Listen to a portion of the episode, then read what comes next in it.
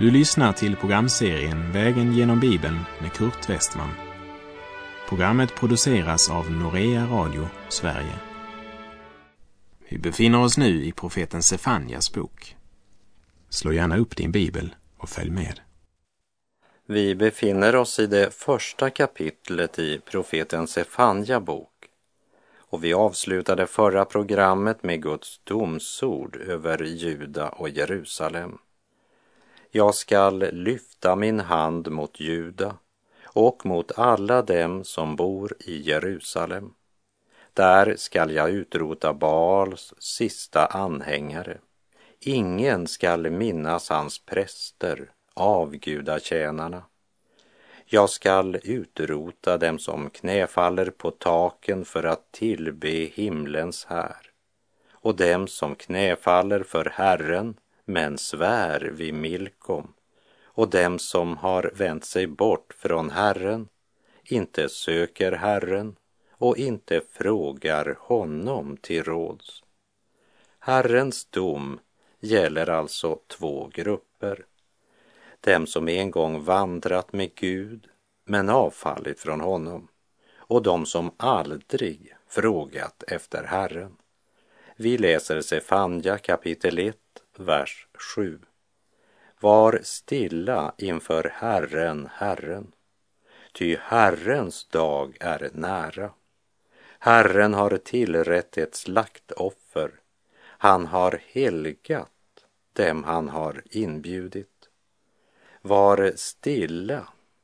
Orden känns nästan revolutionerande i en tid då människorna gör allt de kan för att fly bort från stillheten. Genom profeten Jesaja säger Herren i Jesaja 57, vers 21. Det finns ingen frid för det ogudaktiga, säger min Gud. Lika lite som solen kan återspeglas av ett upprört hav Lika lite kan Guds ande bo i det hjärta som inte vill leva i ljuset. Och i det hjärta där Gud inte bor, där finns inte heller någon frid.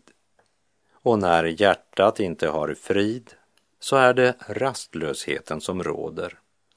Stillheten skapar oro, sa en ung man i Västergötland. Men det är inte stillheten som skapar oro det är synden. Stillheten skapar inte oro. Den bara avslöjar den oro som finns i hjärtat. Var stilla inför Herren, Herren, ropar Sefanja. Det är som jag tycker mig se honom lägga fingret för munnen och säga Shh, var tyst, var stilla. Du står inför den levande Gud. Shh. Inga protester. Var stilla. Lyssna. Vår tid har en respektlös hållning inför Gud och det heliga. Guds bespottelse betraktas som underhållning och man talar om Gud som en gammal gubbe som folk trodde på förr i tiden, underförstått. Det gör vi ju inte nu. Kanske är det därför vi alltid måste vara på flykt undan stillheten. Rastlösa så hastar vi från det ena till det andra.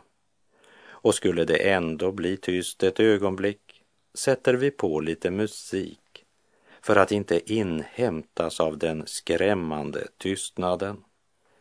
Så hastar människan vidare i sina ständiga försök att förtränga den eviga verkligheten. Men hur väl vi än lyckas förtränga den kommer vi ändå att måste möta den. Du kan gömma dig för Gud i hela ditt liv, men sedan då? Var stilla inför Herren, Herren, ty Herrens dag är nära. Varför ska vi bli stilla inför Herren? Därför att Herrens dag är nära. Herren är allestädes närvarande och du vet inte när Herren kommer för att kräva dig till räkenskap. Det kan ske plötsligt, när du minst av allt har väntat det. Det är bestämt om människan att hon en gång skall dö och sedan dömas, står det i Hebreerbrevet 9, vers 27. Och med nästan bitande sarkasm säger Sefanja, Herren har tillrätt ett slaktoffer. Det talar om Herrens dag, Herrens rättfärdiga dom över synden. Den som ringaktar och förkastar slaktoffret som Gud har utvalt, han blir själv offret när synden får sitt rättmätiga straff. Men då kan man inte välja längre, då är det för sent. Herrens dag är nära. Herren har tillrätt ett slaktoffer. Han har helgat dem han har inbjudit. Den som lyssnade till Guds inbjudan och svarade ja, han har också renats genom Herrens offer. Det är de två alternativen.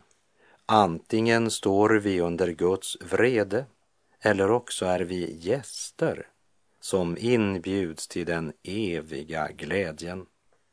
Men frågan är, vad gör du idag med Herrens kallelse till tro, omvändelse och frälsning?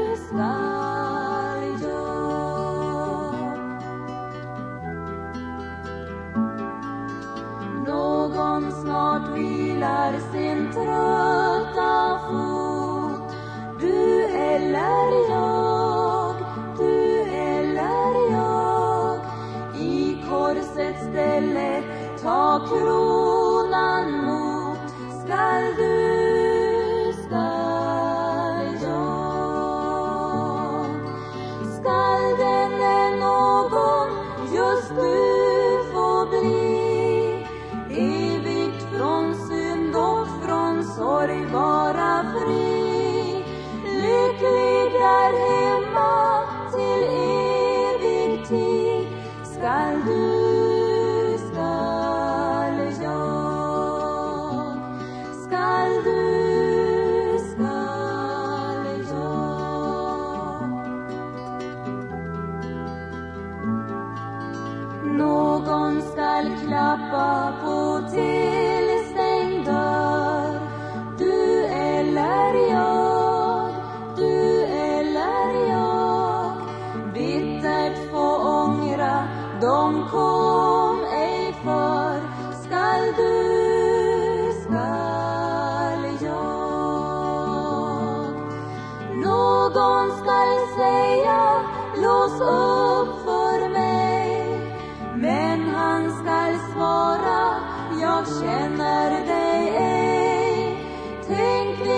at thee,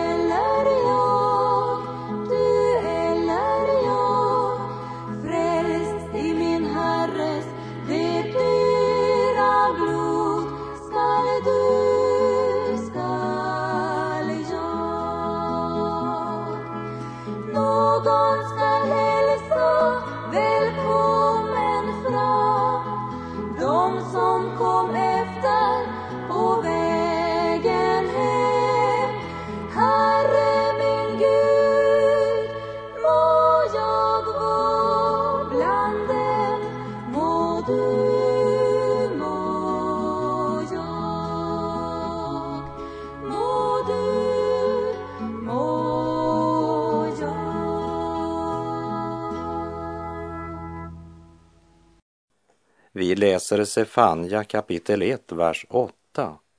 Och det skall ske på dagen för Herrens slaktoffer, att jag skall straffa furstarna och kungasönerna och alla som klär ut sig i utländsk dräkt. Inte ens det mäktigaste kunde undfly denna dag. Guds dom ska gå över ett folk som avfallit från Gud på ett sådant sätt att till och med deras sätt att klä sig var präglat av synden. Petrus skriver i sitt första brev kapitel 3, vers 3 och 4. Er prydnad ska inte vara något yttre, konstfulla håruppsättningar, påhängda guldsmycken eller fina kläder, utan hjärtats dolda människa med den oförgängliga skönheten hos en mild och stilla ande. Det är mycket dyrbart i Guds ögon. Ju längre avfallet nått, desto viktigare blir fasaden. Det är så viktigt att imponera på andra, att själv framstå med ett gott sken. Och i sin bergspredikan säger Jesus att vi ska inte bekymra oss vad vi ska äta eller vad vi ska klä oss med. Efter allt detta söker hedningarna, säger han i Matteus 6. Genom avfallet hade egyptiernas, kaldéernas och syriernas klädesdräkter, livsstil och seder börjat prägla folket i Juda. Titus han får följande förmaning av Paulus i Titus brev kapitel 2, vers 11 och 12. Ty Guds nåd har uppenbarats till frälsning för alla människor. Den fostrar oss att säga nej till ogudaktighet och världsliga begär och att leva anständigt, rättfärdigt och gudfruktigt i den tid som nu är. Och denna anständighet, den gäller även klädmode, ja, hela vår livsstil och hållning. Samtidigt gäller nog Sefanja ord också de dräkter avgudaprästerna bar, så att de utländska dräkterna också siktar till deras tillbedjan av främmande gudar. Herren skall straffa furstarna och kungasönerna och alla som klär sig i utländsk dräkt. Inte ens den mäktigaste eller rikaste kan köpa sig fri när Gud straffar synden. Men domen gäller inte bara de rika som levde i frosseri, utsvävningar och omoral. Den gällde alla som levde på hedningarnas vis. Vi läser Sefanja 1, vers 9. Jag skall på den dagen straffa alla som hoppar över tröskeln, dem som fyller sin herres hus med våld och svek. Orden om att hoppa över tröskeln talar också om att förtrösta på andra gudar. Det talar om dem som tillber avguden Dagon. Vi ska repetera något vi läste när vi vandrar genom Första Samuelsbokens femte kapitel som förklarar vad de här orden siktar till. Jag citerar Första Samuelsbok 5, verserna 1 till och med 5. Filisterna tog Guds ark och förde den från Eben Haeser till Astod. De bar Guds ark in i Dagons tempel och ställde den bredvid Dagon. När astoditerna tidigt dagen därefter kom dit fick de se Dagon ligga framstupa på marken framför Herrens ark. Då tog de Dagon och satte upp honom igen på hans plats. Men när det tidigt nästa dag kom dit fick de se Dagon ligga framstupa framför Herrens ark. Dagons huvud och hans båda händer hade slagits av och låg på tröskeln. Bara fiskdelen satt kvar på honom. I Astod trampar därför ingen än idag på Dagons tröskel. Varken Dagons präster eller någon annan som går in i Dagons tempel. Så av eh, fruktan för avguden Dagon hoppade alla över tröskeln när de gick in i Dagons tempel. Allt det här står som en bild på övertro och vidskepelse. Sådana som talar om lyckotal och olyckstal. Man går inte under en stege eller man spottar tre gånger när man ser en svart katt gå över vägen. Jag ska på den dagen straffa alla som hoppar över tröskeln, säger Herren. Och han går ett steg vidare och säger dem som fyller sin herres hus med våld och svek. Religiösa var man, men inte gudfruktiga. Trodde på det övernaturliga, det gjorde man, men inte på Israels helige. Men nu närmar sig ögonblicket då det ska visa sig vad det är värt, det de förtröstar sig på lever för och har sin glädje i. Framför allt var det fiskare som offrade till Dagon, vars ena del var formad som en del av en fisk.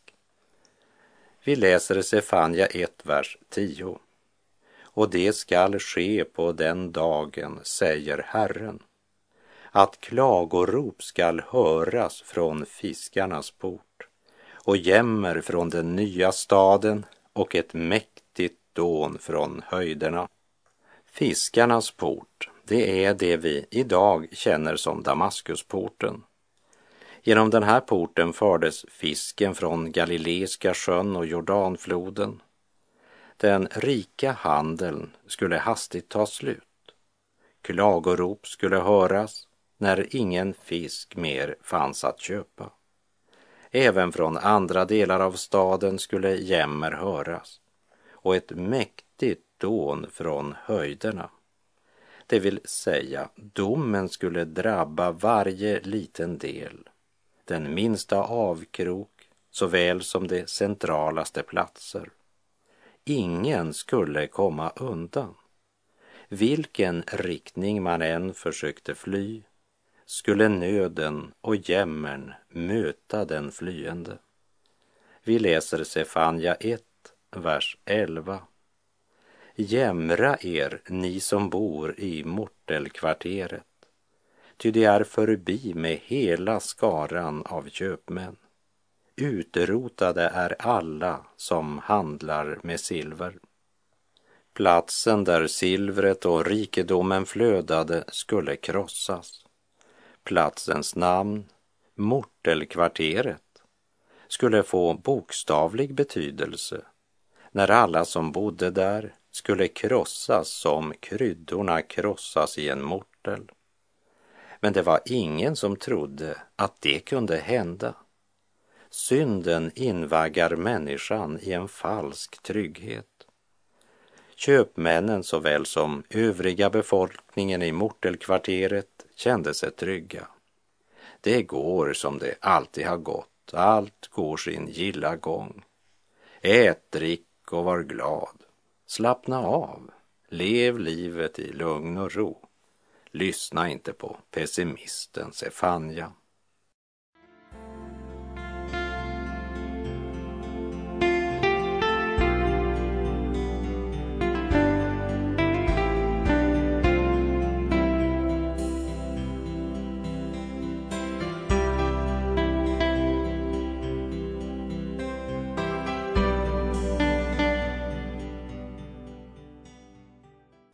Vi läser Sefanja 1, vers 12.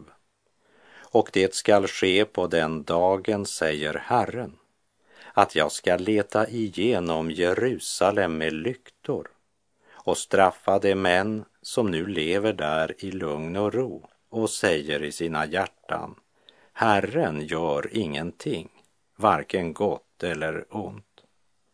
Det är många människor som har en slags ödestro och deras trosbekännelse den karaktäriseras bäst genom orden i en gammal slager från 60-talet där refrängen var Que sera sera. Det sker vad som än ska ske. Sin framtid kan ingen se. Que sera sera.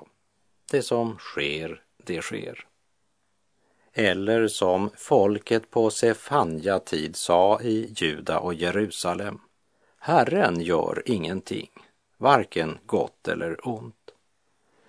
Man såg Gud som en gammal gubbe med vitt skägg som satt på en eller annan avlägsen plats, helt ointresserad av vad som hände bland människorna på jorden. En annan översättning säger Jag skall straffa dem som ligger där dästa av vin, dessa som tänker Herren gör ingenting. Den ro som vinet skänker är inte den frid som Jesus ger. Min frid ger jag er, sa Jesus till sina lärjungar. Inte ger jag er en sådan frid som världen ger. Låt inte era hjärtan oroas och var inte modlösa, som det står i Johannes 14. Den ro som världen ger är det motsatta av den frid Jesus ger. Världens ro, den består i att man inbillar sig att Gud är långt borta och att han inte gör något, utan att han dragit sig tillbaka och är gammal och handlingsförlamad. Herren gör ingenting. Guds barns ro och frid bygger på vad Gud har gjort och att han sitter på tronen ännu och har hela världshistorien i sin hand. Han har full kontroll och han utför sitt verk efter sin eviga och gudomliga plan. Och i tidens fullbordan skall Kristus komma åter på himmelens skyar i ära, makt och härlighet för att döma levande och döda. Tron på Gud och livet i Kristus betyder inte en problemfri tillvaro. Inte heller är det verklighetsflykt, tvärtom. Tron på Gud betyder att leva i korsets paradoxala verklighet. Som Jesus säger i Johannes 16, vers 33. Detta har jag talat till er för att ni skall ha frid i mig. I världen får ni lida, men var vid gott mod. Jag har övervunnit världen. Den ro som bygger på inbildningen att Gud inte ska gripa in, den kommer hastigt att förbytas i ångest när man till sist måste skörda vad man har sått. Och det kommer uppenbarligen helt överraskande över den som förkastat Gud och valt synden som sin källa till glädje och lögnen som grund för sin ro.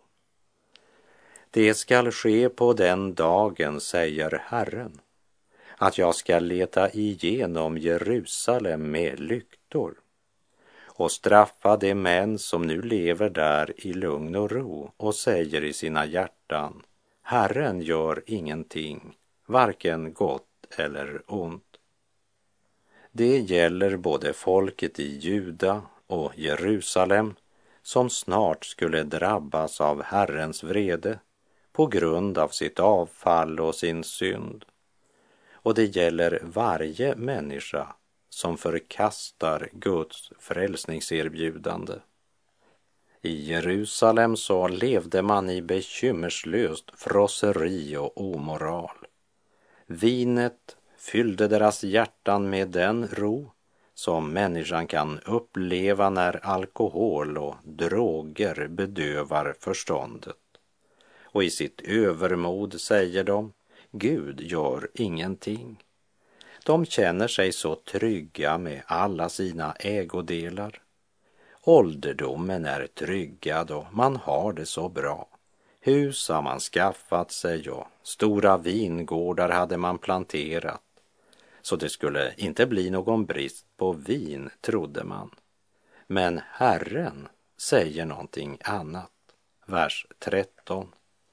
Och det skall ske att deras ägodelar skall lämnas till plundring och deras hus läggas öde. De skall bygga hus, men inte få bo i dem. De skall plantera vingårdar, men inte få dricka vinet från dem.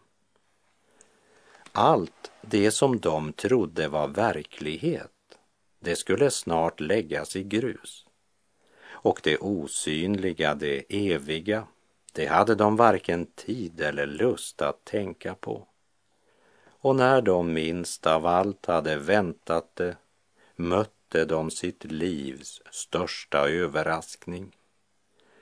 Den mest undangömda synd, det mest dolda svek och den mest välkamouflerade överträdelse träffades plötsligt av Herrens väldiga strålkastarljus. De hade inte velat komma till ljuset för att eh, deras gärningar inte skulle bli avslöjade. Men nu var nådatiden slut. Nu kom ljuset till dem, vare sig de ville det eller inte. Och det var ett ljus som avslöjade allt, absolut allt. Och nu var det för sent att vända om. Nu var det dags att skörda vad man hade sått.